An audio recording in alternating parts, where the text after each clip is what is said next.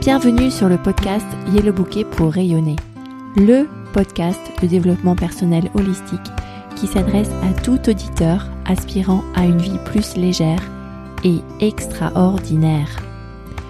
Une pause de force et de douceur pour vous reconnecter avec votre corps, mental et spiritualité. Tout ça afin que vous fassiez jaillir toujours plus de lumière dans votre quotidien. Je suis Jenny Dahan, coach certifié en coaching de vie et en interview d'intuition, et je suis ravie de discuter avec vous aujourd'hui. Bienvenue dans l'épisode 75 du podcast Yellow Bouquet pour rayonner que j'ai intitulé Avoir les conversations difficiles.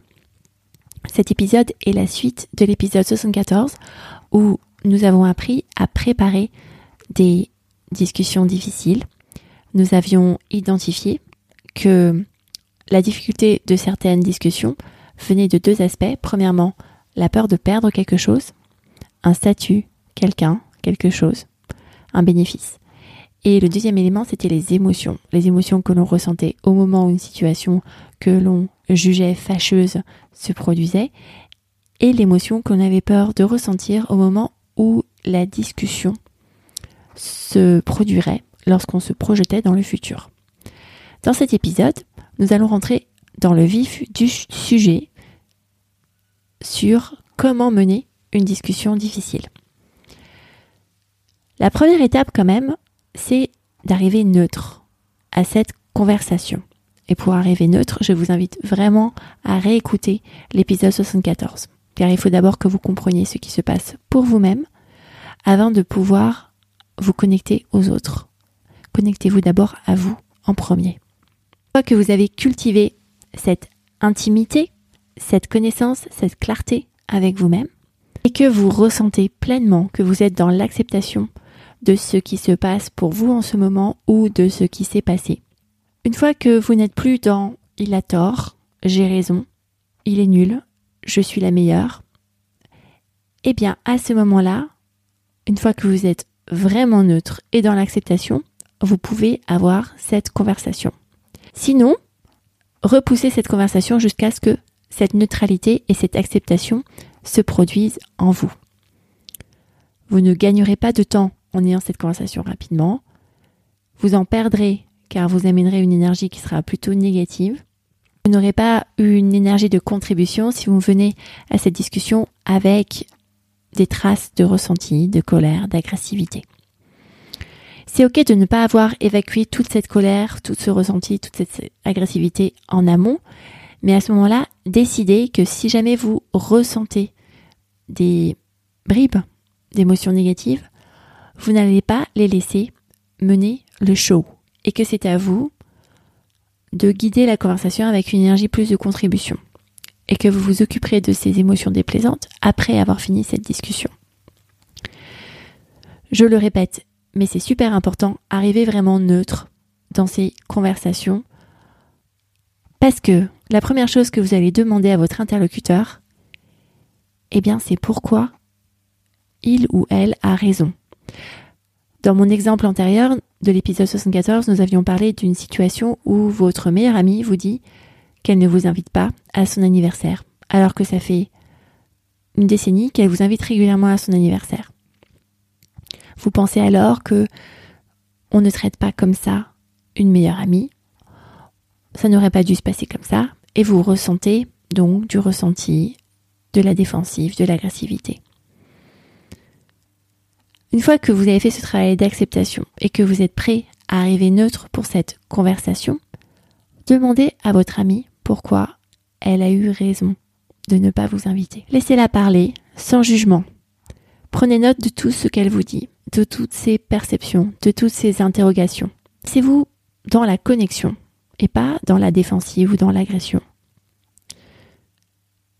Lorsque vous avez bien compris ce qui se passe pour votre ami, alors, dénudez les faits, sans jugement. Rendez neutre tout ce qui vient de se passer pour votre ami aussi. Vous allez par exemple dire dans cette situation précise que dans la situation de la célébration de son anniversaire, elle vous a dit qu'elle n'allait pas vous inviter. Mettez en évidence les faits tels qu'ils sont, sans jugement. Mettez-les ensemble en évidence. Accordez-vous ensemble sur les faits qui se sont enchaînés.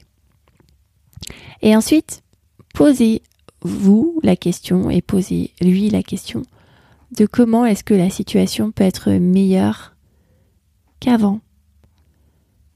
Comment est-ce que vous pouvez trouver un compromis?